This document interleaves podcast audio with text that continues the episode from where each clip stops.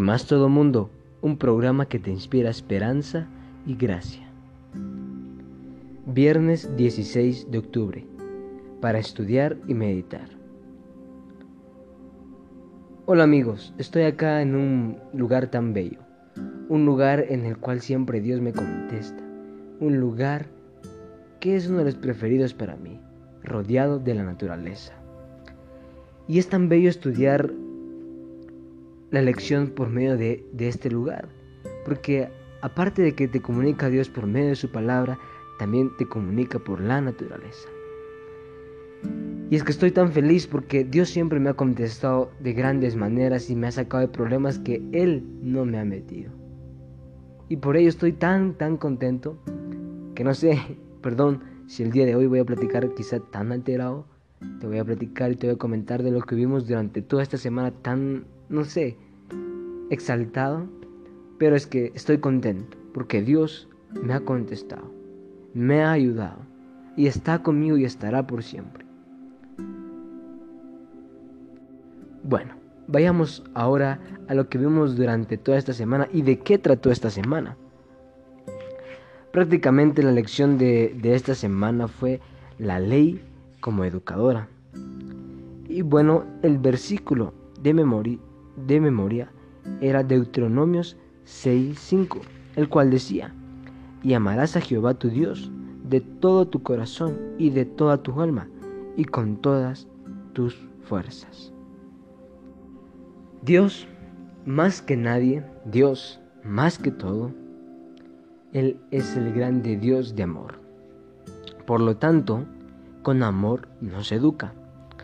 La ley educadora sabemos todos que es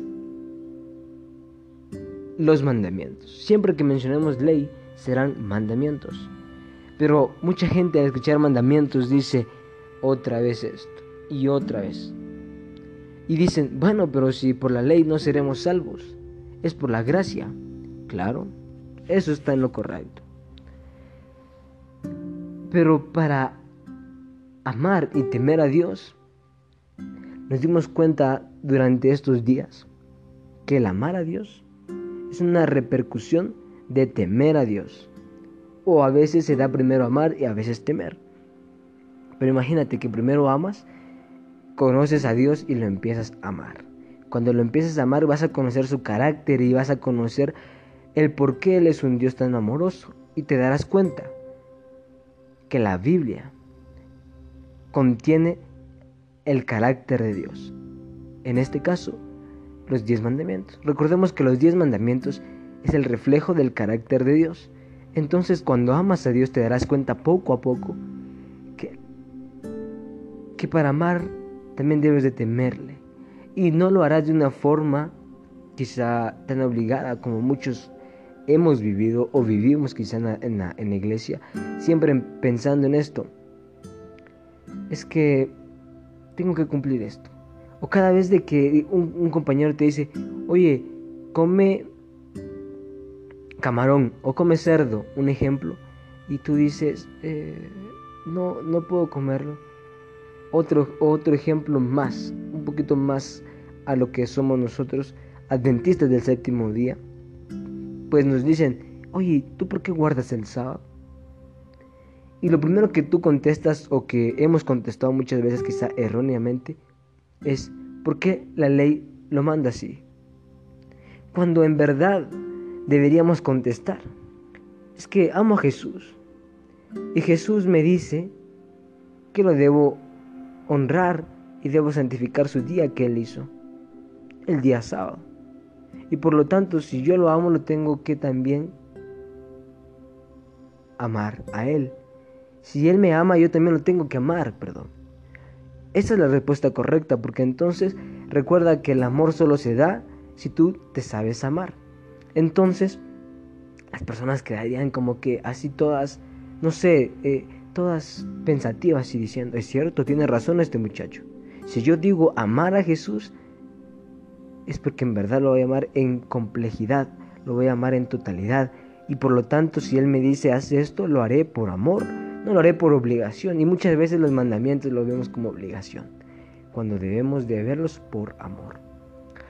El día lunes 12 de octubre, pues vimos un testigo contra nosotros, que prácticamente yo lo resumí en que nosotros decidimos si ese testigo es contra nosotros o es a favor de nosotros. Y al, al referirnos de, de este testigo, nos referíamos, más bien la lección se refería al decir un testigo contra nosotros, se refería a la ley, a los diez mandamientos. De nosotros depende decidir si los mandamientos se vuelven un testigo contra nosotros o se vuelven un testigo a favor de nosotros. Y sí, ¿cómo se hace esto? Imagínate, tú cuando vas a robar, te recuerdas en primero, no robarás. Y te quedas, eh, ¿lo hago o no lo hago? Entonces ahí, ¿qué está haciendo los diez mandamientos para ti? Un testigo contra ti, porque te está mandando a hacer lo contrario a lo que tú quieres hacer. Pero si tú hablas con Dios, platicas con Dios, pones en primer lugar a Dios, nunca haces esto, pues jamás te va a contradecir la ley, no te va a decir no lo hagas, porque eso no dice la ley. Ahí dice más bien honra a Dios, honra a tus padres, honra, dice todos los mandamientos. Y si nosotros lo cumplimos, la ley jamás va a estar a favor, eh, perdón, a, estar a la contra de nosotros sino que nunca, nunca vamos, a estar pensando, uh, esto está haciendo mal. Cuando sabemos de que lo estamos haciendo bien, la ley jamás será un testigo contra nosotros, será un, un testigo a favor de nosotros. Y de nosotros depende esto, si queremos cambiar. Pero para cambiar debemos amar a Jesús. Cuando lo amemos, vamos a empezar a tener a esta ley, a la ley como un testigo a favor de nosotros. Poco a poco. No es, no es fácil, no es rápido, no es instantáneo, pero sí que se puede. Luego, el día martes, eh, nos topamos con para que seas prosperado. Y aquí yo decía algo tan importante y lo vuelvo a recalcar. Yo quiero ser prosperado. ¿Quién ha dicho aquí en esta vida de que los cristianos deben ser pobres? Nadie. Y yo enfocaba un poco lo económico, pero también enfoqué un poquito sobre todas las cosas sobre todas las cosas, no solo en lo económico. Para que seas prosperado, nos habla de una historia importante sobre Josué. Josué era un hombre próspero y todo lo que hacía lo hacía para bien y le iba bien porque Dios estaba con él. Y también hay un ejemplo que yo coloqué y que la Biblia lo dice, que es José. Él fue próspero. Ponía ejemplos que si tú quieres escucharlo más a detalle, te invito a que escuches el día martes. Y que prácticamente José tuvo lo mejor en lo material y en lo espiritual. Prosperó, eh, y ahí es donde yo enfoqué, que José prosperó en lo material como en lo espiritual. Aprendió a crecer con los grandes reyes materialmente, tuvo cosas materialmente bellas, tuvo a su esposa la más bella de todo, de todo Egipto quizá, y probablemente la esposa que muchos de sus hermanos, muchos hebreos quisieron tener, pero por no esperarse, por no tener a Dios en primer lugar, pues no prosperaron en ninguna de estas áreas. Prosperó también espiritualmente José, porque decidió que en vez de matar a sus hermanos cuando los vio otra vez, los decidió perdonar y hasta los abrazó y les dijo, no teman, soy yo José. Entonces prosperó en mente, prosperó en, prosperó en espíritu, prosperó materialmente, prosperó en todo. Y prácticamente, lo bueno es que yo, que yo prácticamente no me puse a hablar solo de prosperidad financiera. Hablé de prosperidad financiera, pero a la vez hablé de prosperidad espiritual, mental. Porque la prosperidad no solo es económica. Por eso ya el día miércoles nos habla sobre el afán y las luchas de los que guardan la ley que nos habla que la prosperidad no solo es económica y que la mayoría de veces cuando escuchamos prosperidad rápidamente pensamos en dinero. Cuando acá en esta lección del día miércoles nos dice, hay muchas personas cristianas que decimos, eh, pero aquel, esa persona, tal persona, está siempre con Jesús, su carácter es bonito, su carácter se ve siempre alegre, se ve siempre esto, se ve siempre que vive en paz pero no tiene dinero. Es, lo que muchas veces decimos. Y sí, Tú te estás enfatizando tanto, o muchas veces nos enfatizamos y enfocamos tanto en el dinero. Y al momento de ver a esa persona tan feliz y, que tiene paz en su vida, que tiene paz con la familia, que nos olvidamos que eso también es prosperidad. Mira, sí, dice que muchas personas que en verdad guardan la ley, muchas veces no tienen prosperidad económica. Y por eso, pues la gente dice, ¿y por qué voy a seguir, voy a ser como tal persona? ¿Por qué voy a seguir a su Dios si ni él ha crecido próspero? Pero si te das cuenta que esa persona es feliz, que esa persona tiene paz, que esa persona vive tan feliz como que fue el último día, entonces, ¿acaso eso no es prosperidad? Claro, amigo, prosperidad se basa en todo. Y el que es próspero es próspero en todo. Oye, ¿de qué te sirve tener tanto dinero si nunca eres feliz? La, eh, la felicidad es una prosperidad también. Es algo que se va creciendo poco a poco.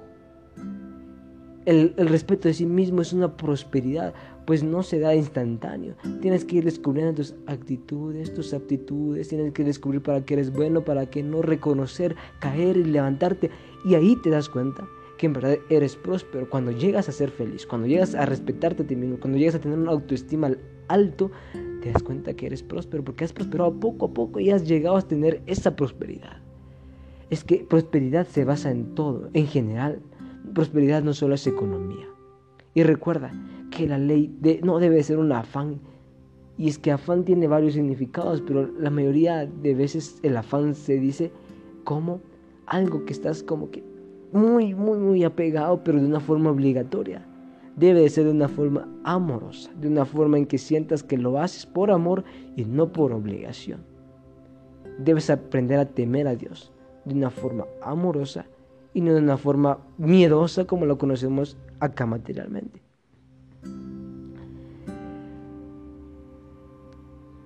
Como también nos habla algo tan importante.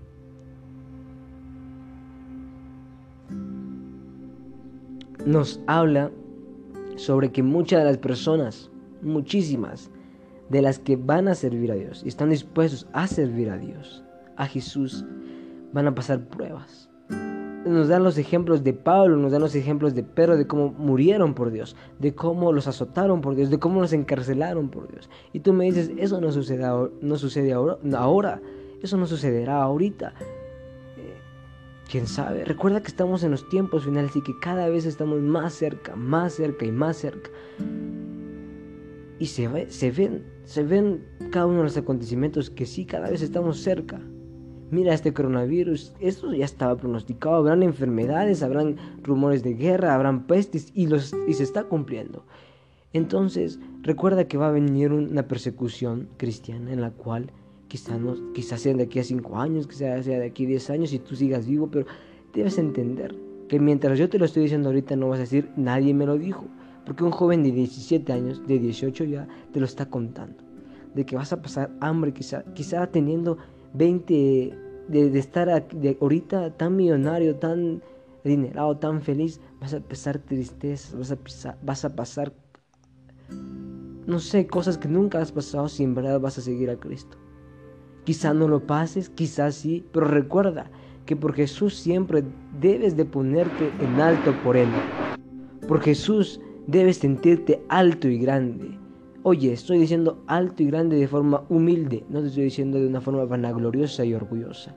Te digo, sé manso y humilde de corazón.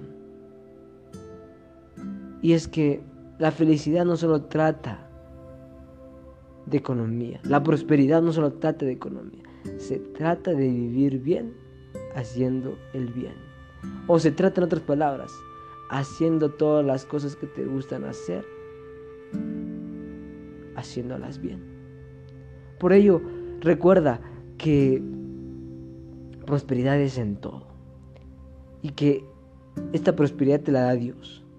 Pero que puedes pasar pruebas como Jacob, como Job, como Abraham, y que si en verdad estás dispuestos a cumplirlas, Dios te puede devolver el doble. Sí, quizá ahorita tienes tantas cosas y dices, vivo bien, me pasa esto, pero quizá pasa una prueba. Pero recuerda que Dios jamás te da una prueba que tú no puedas soportar y te da una prueba para ver que hasta dónde llega tu fe. Y de repente tú dices, lo primero que haces es empiezas a maldecir a Dios, empiezas a decir, ¿qué, por qué, y por qué lo otro, y por qué me lo dio. Ah, ala, ahí estás reconociendo de que no eres lo suficiente amoroso a Dios.